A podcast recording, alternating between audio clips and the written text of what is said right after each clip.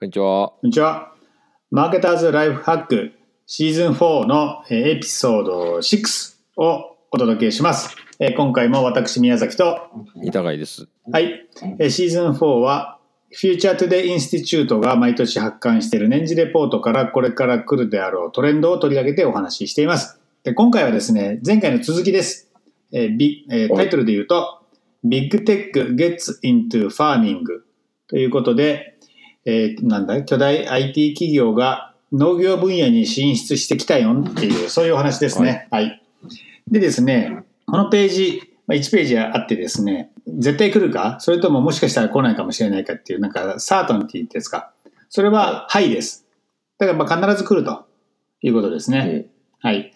ただ、えーっとですね、今すぐかどうかっていうと、そうでもないかもということですね。はい。なので、この4証言の中で言うと、左上にあるのがこのビッグテック gets into farming というやつです。で、このページですね、いろいろ書かれてるんですけど、うん、主役はですね、まあ僕に、僕に言わせればというか、まあちょこちょこ他のも書いてあるけどね、マイクロソフトですね、アメリカでかなり農業に力を入れてるということです。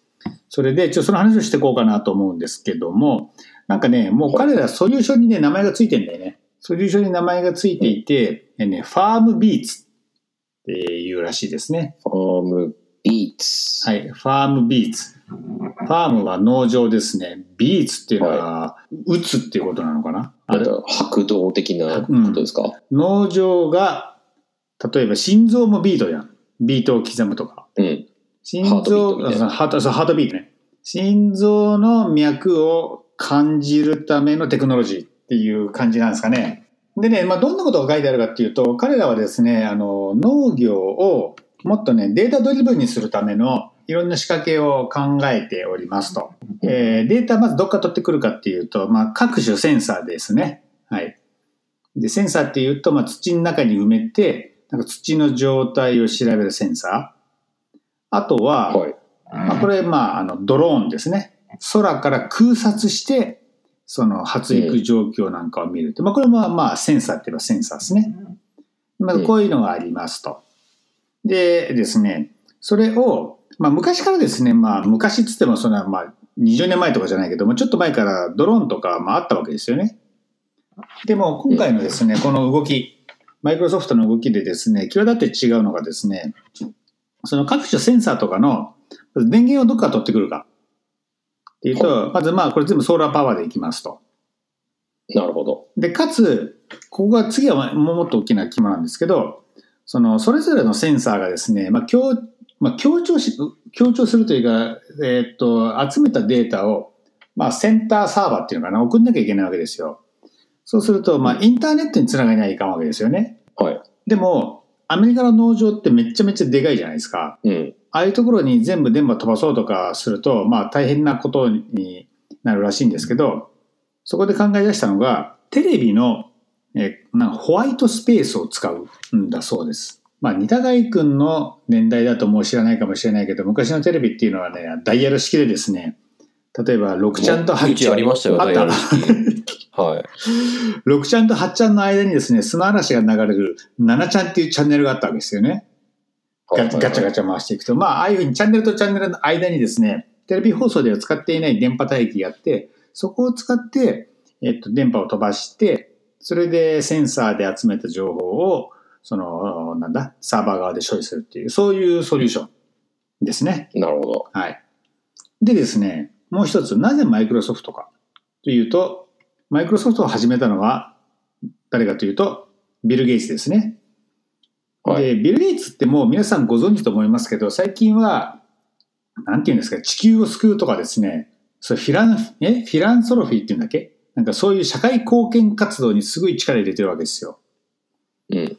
で、この農業テクノロジーも彼に言わせればですね、世界の貧困をなくすための手段の一つであるとなるほど。いうふうに言っておりますね。はい。で、です。ただ、その、貧困をね、なくすって言っても、このいろいろな器具がですね、高価だと、まあさすがに、あの、あんまりお金がお金がない農家さんは使えないんで、で、今この時点ではですね、まだ誰でもどんな農家さんでも買えるっていうほどの値段にはなってないそうです。うんだからなんかい今すぐ、えー動けみたいなことじゃないんだと思うけど、でもそれをどんどんどんどん値段が下がっていけば、なんていうことをビル・ゲイツが言っちゃいますね。なるほどですね。ということで、うんチジェフ・ベゾスの名前も書いてますけど、これは何ですか？ジェフ・ベゾスがは言ってるのは全然違ってね、これはね、建物の中で、バーティカルファーミングって言ってるから、まあ、建物の中で、野菜工場ですね。そうそうそうそう。マイクロソフトが言ってるのは本当の農場。本当の農場にドローン飛ばして、いろんなセンサー土に埋めて、えそれデータ集めて、なんていうことを言ってます。でですね、なるほど。まあデータ集めるってこういうの IT エンジニアとか好きじゃないですか。うんで、集めたデータでどうするのっていうのが結局一番大切なわけですよね。そうですね。データ集めたけど何も変わらなかったっていうじゃ全く意味ないわけで。それでですね、なんかマイクロソフトのページ、あとビル・ゲイツのページを読み進めていくとですね、いくつか例が載っていてですね、例えば、あのデータをちゃんと取るとですね、無駄に水をやらなくてよくなるってことがあるらしいんですね。なるほど。土の水分なんかを測ってるんで。そうすると、この試しにやってみたところ、水の使用量が30%減った。なんていう。すごいですね。30%はでかいよね。あと俺これ、俺はね、よくわかんないんだけど、土の中の pH っていう値？ん何なんだろう？はい。を酸性値ってことですよね酸。性値か。酸性値をコントロールするためにライムを使うらしいんだよね。ほう。で、それの使用量が44%減ったというデータも載っておりました。なるほど。なので、こういうセンサーを埋めてデータいっぱい集めてベストプラクティスをみんなでやるようになると、農業がね、効率よくできるらしいんですよ。なので、ビル・ゲイツ力入ってます。なるほど。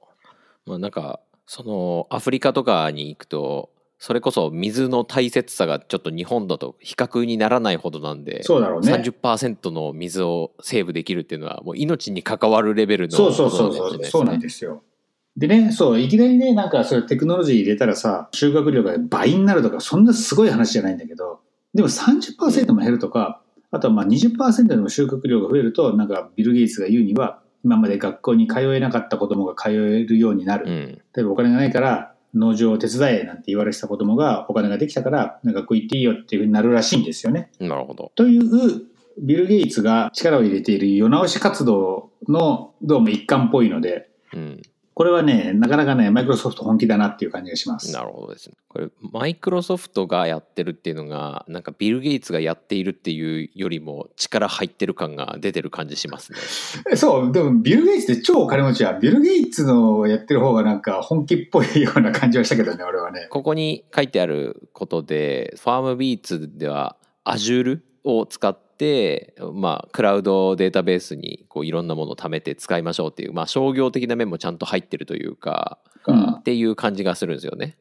でも一方でビル・ゲイツ、ビル・ゲイツの頭の中っていうテレビシリーズというか、ドキュメンタリーシリーズの話、前回ネットフリックスの話したと思うんですけど、あれで描かれてるビル・ゲイツ財団、ビル・ゲイツと奥さんの名前の財団名だったと思いますけど、うん、でしたっけ？なんかあの2人でやってることの内容的にはなんかもうちょっとこう泥臭いことをめっちゃやってるって感じなんですよね。ひたすらリサーチをしてどこにお金を突っ込めばこの課題を解決できるのかっていうのをもう超チャレンジしてるっていう感じなんですよね。でそこにはこう IT とか別に入ってこないんですよ。IT とかじゃなくてもう本当にフィジックスっていうか物理学的にこうこういうことこういう現象を起こせばいけるとか、うんえー統計的にこういうふうにいけばいけるとかなんかそういううんやり方でやってるっぽいんですよね。それと比べると、そうだね、このファームビーツはマイクロソフトっぽいね。勝負の匂いがするね、とってもね。そうなんですよ。うん、確かにそうや。でまあただビル・ゲイツが頑張りたいって言っている方向性にうん近いソリューションをこうマイクロソフトは作っていて、まあ、一方でジェフ・ベゾスはよりエコノミックにこうスケーラブルに効率的なうん農業の方法としてはもう野菜工場だろうっていう、うんまあ分かりやすいやり方でやってるって感じですね。でマイクロソフトもね、効率は求めてるんだろうなというのは、まあ、効率っていうのがよくある IT、IT の世界でよくある開発の仕方を取り入れていて、なんかね、うん。いろんなパートナー企業と組んでるんですよね。API っていう言葉は使ってないけど、ウェブページ読んでいたら、ジオ JSON っていうはいはいはい。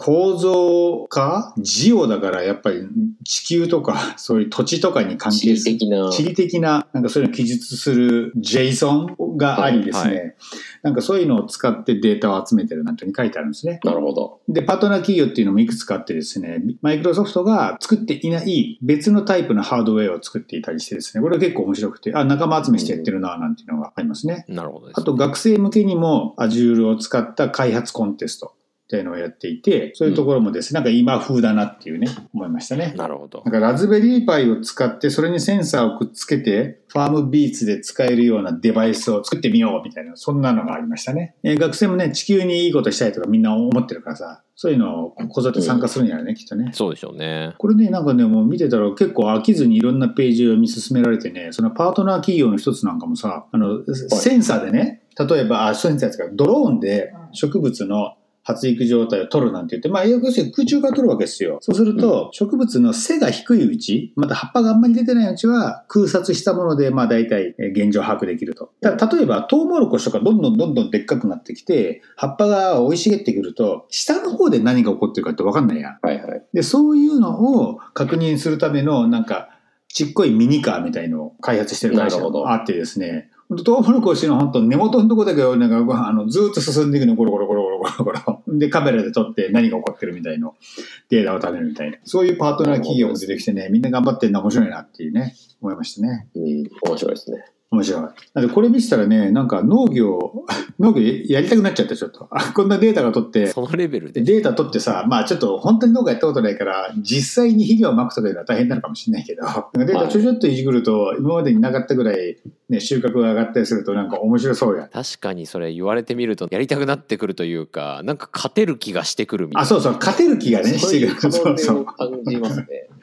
そうなんですよ。なんかうち実家農家なんですけどあそうなんだ兼業農家だうちの地方はみんな兼業農家やってるんですけどできるだけ手をかけないでうんいかに収穫量を増やすかっていう感じのうん農家ででただ何かこう工夫をするかって言ったらこう地道に自分の感覚とか今年はこうで去年はこうでだからこうするみたいな KKD って言うんでしたっけ？そういう感じでやってたんで、まあ、それよりはデータ集めてやった方がもちろんうまくいくだろうなっては思うんですよね。そうだよね。一方で多分こういう大きな農業うん。農地を使ってやるから break-even point に見合うんだなと思っていてまあそうかも。これ結構初期投資いりますよね。で、これ値段のことが書いてないのよ、でも。なんか文章としては、うんちょっと全、まあ、端から端まで全部読んだわけじゃないけど、文章としては、今までの同様のソリューションよりはかなり安いと。でも、なるほど。すべての農家の人に行き渡るほどは安くないらしい。はいはいはい。データの力を生かすためにはどっかに損益分岐点があって、うんデータを使ってっていうその使っての準備とかにうんかなりまあそれなりのお金がかかると。いう。のは普段のこのウェブ解析の現場でも同じことなんで、まあ、それからすると結構大きな規模でうん。やっていかないとこう損益分岐点は見えないなっていうのはそれはね、でもね、俺もそう思って、このうん紹介ページ読んでると、そのセンサーをね、埋めるって言っても、10メートル間隔とかね、いや、それそんな細かい話じゃなくていいんですよ。もっと簡単なんですって言って、100メートル間隔でいいんですって言ってたね。100メートル間隔でセンサーを置いていく農場ってどれだけでかいんだって話じゃないですか。そうそうそうそうそうだからこれアメリカの話やなと思って。そうですよね、まあ、かなり土地持ってる専業農家とかだったらそういうレベルでやってるかもしれないですけど、まあ、それもう北海道レベルですよね多分わかんないですけどそのぐらいでかいとこじゃないと、あの、効果を発揮しないのかもしれない。でさ、このドローンっていうのも、まあ普通ドローンっていうと、こう、なんかプロペラが4つついてて、で垂直になんか舞い上がるみたいな、あれ思い浮かべるんじゃないですか。でもパートナー企業がつく使って作ってるドローンなんて見て見てみると、そうじゃないんだよね。なんか普通の飛行機で、だからね、結構広い範囲をこれ飛ぶんじゃないと、この飛行機型にはならないな、ならないやん。はいはいはい。だから、かなりでかい農場を念頭に置いて開発してるような感じがした。ううん。んなんか、元からあれですもんね。飛行機で肥料をまくとかやるんですよね。あそうだよね。そうそうそうそう。使えるところもオーストラリアとかだったら使えそうみたいなのはあるかもしれないですけどでもなんかビル・ゲイツはアフリカの人なんて思ってるらしいからね。どう？アフリカの農場がどれだけどれだけでかいのかちょっと全然よくわかんないんだけど。うんまあ、土地はありそうですよねそうだね。アメリカ以上にでかいかもね、もしかすると。うんというですね、そうそうそう、データについて言うと、なんかね、こんな言葉が使われてたな。プリシジョンアグリカルチャー。超精密農業って言えばいいのかな、なんかそれがキーワードみたいですね。ちょっとウォッチリストの企業名を見ると、アマゾンとかマイクロソフトとかっていうのを見えてるんですけど、これ Google とかはやってないんですかね？ね、Google の話を俺が見た限りでは出てこなかったな。ウォッチリストにあるさ、アースセンスっていうのが、そのトウモロコシの根元を走り回るちっちゃな自動車作ってる会社やね。なるほど、なるほど。なんで、いろんな新規参入もあるみたいですね。世界の人口はまだ増えるらしいからね、もうちょっといくらしいから、そういう人たちにちゃんと食料を供給するには、やっぱ生産性を上げると、その辺がかなりねうん大事なことになってくるのでしょちなみに前回僕「フューチャー・オブ・ミーツ」っていううん。シリーズ見ましたっていう話をしたと思うんですけど、はいはい。ネットフリックスのうん。ドキュメンタリーシリーズ見たっていう話したと思うんですけど、あれ実は僕どっちも見てたんですけど「うん。フューチャー・オブ・ミート」とうん「ネクスト・パンデミック」っていう、う。うんうん。どっちも結構似たような話なんですけど、切り口が違うみたいな、っていうやつで、うん。僕どっちも見てましたっていう話パンデミックって感染症の話でしょ？あそうそうそうそう。感染症が発生するとどうなるかっていうことについてあのビル・ゲイツがまず言ってるんですけど、うん。でその後にじゃあなぜ感染症が起きるかっていうと、うん人にうつる前に豚にうつってそのその前に鳥とかにうつってはいはてとかっていう、そういうステップを踏んでウイルスが人間に感染しうるものが出てくるっていううん。のが出てきてだからこの農場農場というか養鶏場だとかたくさんの動物を飼育するようなところうん。がパンデミックの源泉になることがあるんですそれがあのスペイン風邪だったんですみたいななるほどね。っていうことが言われてるんですけどその全く同じエピソードと全く同じデータがその2つのドキュメンタリーのどっちでも使われててかつビル・ゲイツの発言も確かどっちでも使われてた気がしますけど。それさ、なんか production process がさ、めっちゃ効率的ってことだよね。一粒で二度美味しいみたいな、うん。そういう素材の使い方をしてるわけでしょ？そうですね。えー、面白でかつあのまた最近見たんですけど、うん。その Explained シリーズの中に、あの This Pandemic Explained っていうのが入っててい。うん。コロナのこと？要するにそうですこ COVID-19 うんについてどういうふうに今世界では動いていてどういうふうに対処してきたかみたいな、はい早い。はい、のがもう早速出てるんで、まあ、 limited series としてフィーチャーされて出てるんでもし興味ある人はそっちも見てみてもいいかなと思って紹介でした。はい。というわけでですね、僕が今回面白いなと思ったら、まあ、このぐらいかな。 Big Tech、gets into farming、Microsoft、FarmBeats、注目しましょう。そうですね。こんな感じですか？何かあります？他に。大丈夫です。はい。じゃあというわけでですね、今回も宮崎と長いでした。あありがとうございます。りがとうございます。